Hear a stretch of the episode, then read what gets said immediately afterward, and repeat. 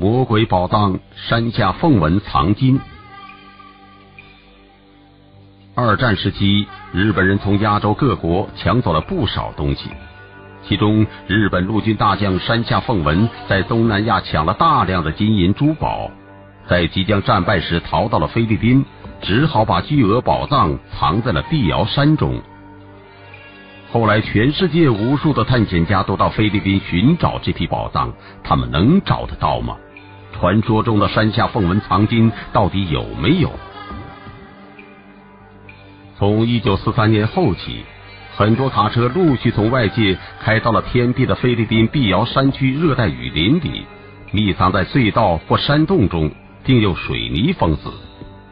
还有一些被运到了马尼拉其他的地方埋入深坑，另外一些则沉入炸开的珊瑚礁里，再用珊瑚石和水泥的混合物填塞紧封。这些都是二战时期日本军队在东亚和东南亚的十多个国家和地区大肆进行血腥掠夺而得来的财宝。随着日军节节败退，加上海上航线被以美军为首的盟军封锁，所以不得不将绝大部分宝藏悄悄埋葬的菲律宾。按照当时物价的保守估计，这笔宝藏的价值也在五百亿美元以上。负责埋藏工作的是日本陆军大将，被称作为“马来之虎”的山下凤文，所以历史上也把这笔宝藏叫做“山下凤文藏金”。在对第二次世界大战中日本战争罪行的控诉里，有一点经常被忽略，就是当时日本在东亚和东南亚掠夺了大量的财宝。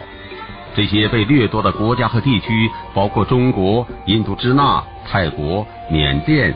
马来亚、婆罗洲、新加坡、菲律宾和东印度群岛等，抢掠的对象是以上各国和地区的私人、教堂、寺庙、银行、公司、倒台的政府、流氓犯罪集团以及地方经济团体。也许这些罪行在对几千万人生命的侵犯面前显得微不足道，但日本人对这些地区的掠夺。同样触目惊心，而且伴随着掠劫财宝，大量杀戮也同时发生，死伤同样令人发指。一九三五年，山下凤文从陆军部的武装次官那里接到了命令，调其为朝鲜军第二十师团第四十旅团长，前往朝鲜。他在那里过着舒适的生活。但正是这舒适的日子，使一向勤于军务和政事的山下凤文感到非常的无聊。一天，有位四十岁左右的男人找到了山下凤文，并奉献了一批珍宝。此人叫金泽和，是一家银行老板，在当地很受人尊重，当然也很有钱。他也不知道从哪里得来的消息，说山下少将所率部队主要的任务是杀朝鲜人。以便让日本移民过来居住，使日本更加牢固的控制着朝鲜局势。作为银行家和富翁，金泽和决定把自己的传家宝贡献出来，祈求求得山下少将的宽容。但是他并没有料到，此举竟然打开了魔鬼的贪欲之门。企图用金钱向魔鬼祈求宽恕，确实是非常愚蠢的做法。这只会使魔鬼更加的贪婪而惹祸上身。从此，恶魔真正开了杀戒。少将府里的珍宝越来越多，金泽河的银行成了山下凤文的第一个目标。某天黄昏，一小队的士兵开向了那家银行，将值班的两名朝鲜人杀死，再把金库掠夺一空。现在很难再估计出那天山下凤文从金泽河的银行里到底抢了多少东西，没有详实的资料。但有一点是肯定的，那家银行是龙山最大的银行，光金条就有近十吨。那时候，许多国家的人都对纸币持鄙视态度，宁愿掌握黄金也不要纸币。随后，他们直去金泽河的家，士兵们无所顾忌。金泽和还没有反应过来，一家二十余口就尸体横陈，血水从木楼渗下去，流进了河里。他们在金泽和家中抢走了翠玉扣带、翡翠观音、翠玉饰物、翡翠手镯，翡翠坠饰等大量珍稀宝物，即使按三十年代的货币单位，每件的价值都在数万美元。但最大的收获还是在金泽河家后花园里挖出的一尊金佛像。佛像是泰国风格的，有三十多英寸高，重约两千磅，头部能拆下来，身体里面能藏珠宝。这一尊金佛像后来被一名叫做罗哈斯的菲律宾人找到，还引出了一段政治风波。当然那是后话了。在一九八六年，他曾经在拍卖市场出现过，价值被炒到了两点六亿美元。在把朝鲜龙山地界的宝物搜刮的差不多之后，山下凤文被派往了中国东北，又开始新一轮抢夺活动，甚至比在朝鲜龙山地区更残暴。山下凤文在中国东北抢了不少稀世珍宝，许多清王朝要员和当地的乡绅成了财富的殉葬品。山下少将及其统帅的帝国军人的刀下之魂。山下凤文在满洲的抢劫是惊人的，不光是为了战争，光是抢劫，他就纵容手下杀死了数以千计的无辜百姓。一九四一年十一月九日，他被任命为负责进攻马来西亚的第二十五军司令官。在东南亚，他四处抢夺，新加坡的地皮几乎被他刮掉了一层。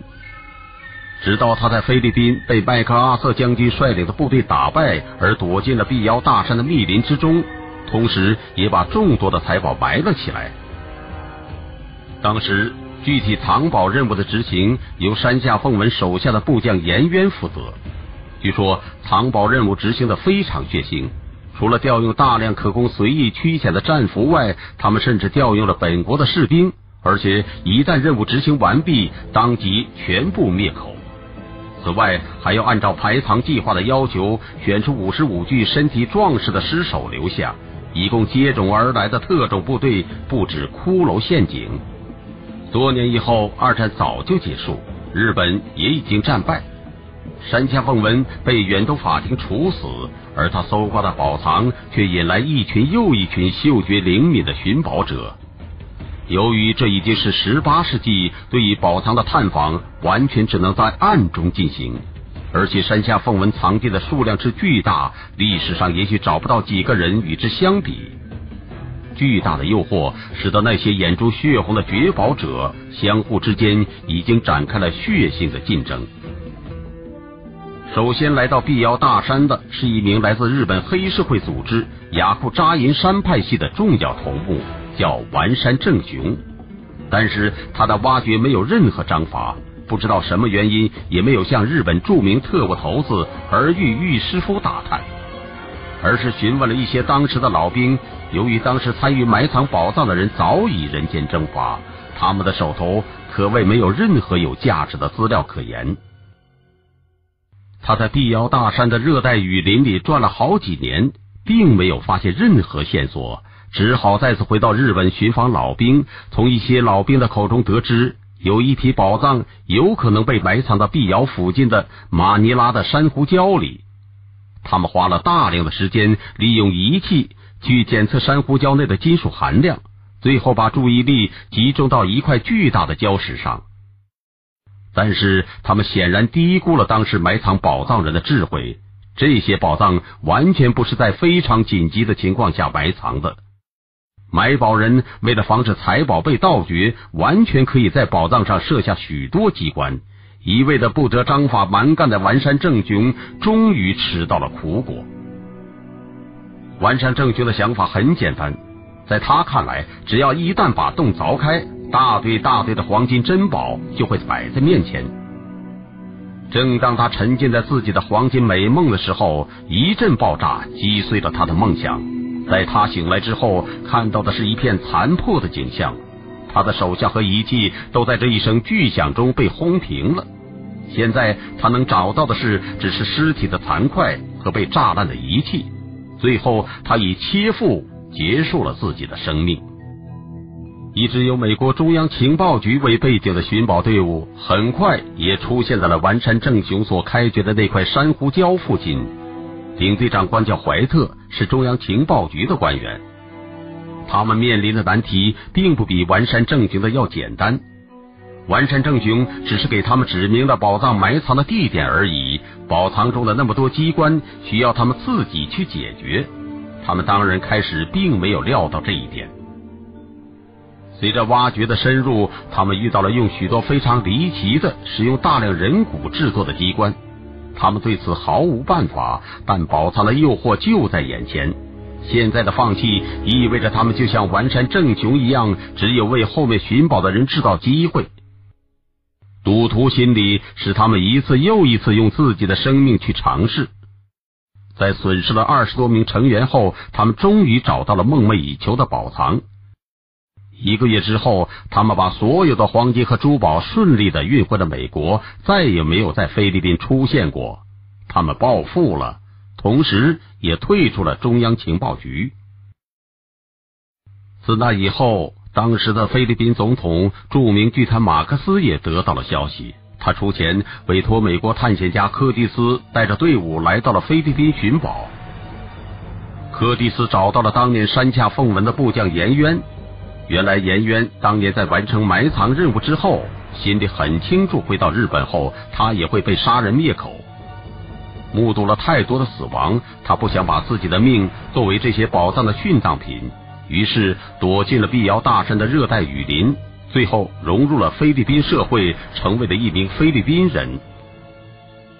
后来出于生活所迫，他又不得不去寻找当年由他一手所埋的宝藏。柯蒂斯从颜渊那里得到了不少消息，许多谜题迎刃而解，黄金财宝正在逐渐变得垂手可得，好几个宝藏被挖掘了出来，他们找到了财宝越积越多。找到宝藏的柯蒂斯和颜渊并没有把财宝交给马克思，而是悄悄离开了菲律宾，移民到欧洲，过上了富豪的生活。而菲律宾的政局开始变得不稳定。马克思被绝宝和大量黄金走私消息的泄露弄得焦头烂额，他的身体情况也变得越来越糟糕。他又要费尽心思提防权力上的竞争者，开始越来越无暇顾及那些宝藏，只好放弃找宝，一直到他一九八六年被愤怒的民众赶下台。而山下奉文的宝藏，至今仍吸引着一群又一群的寻宝人赶到菲律宾，去实现他们的黄金之梦。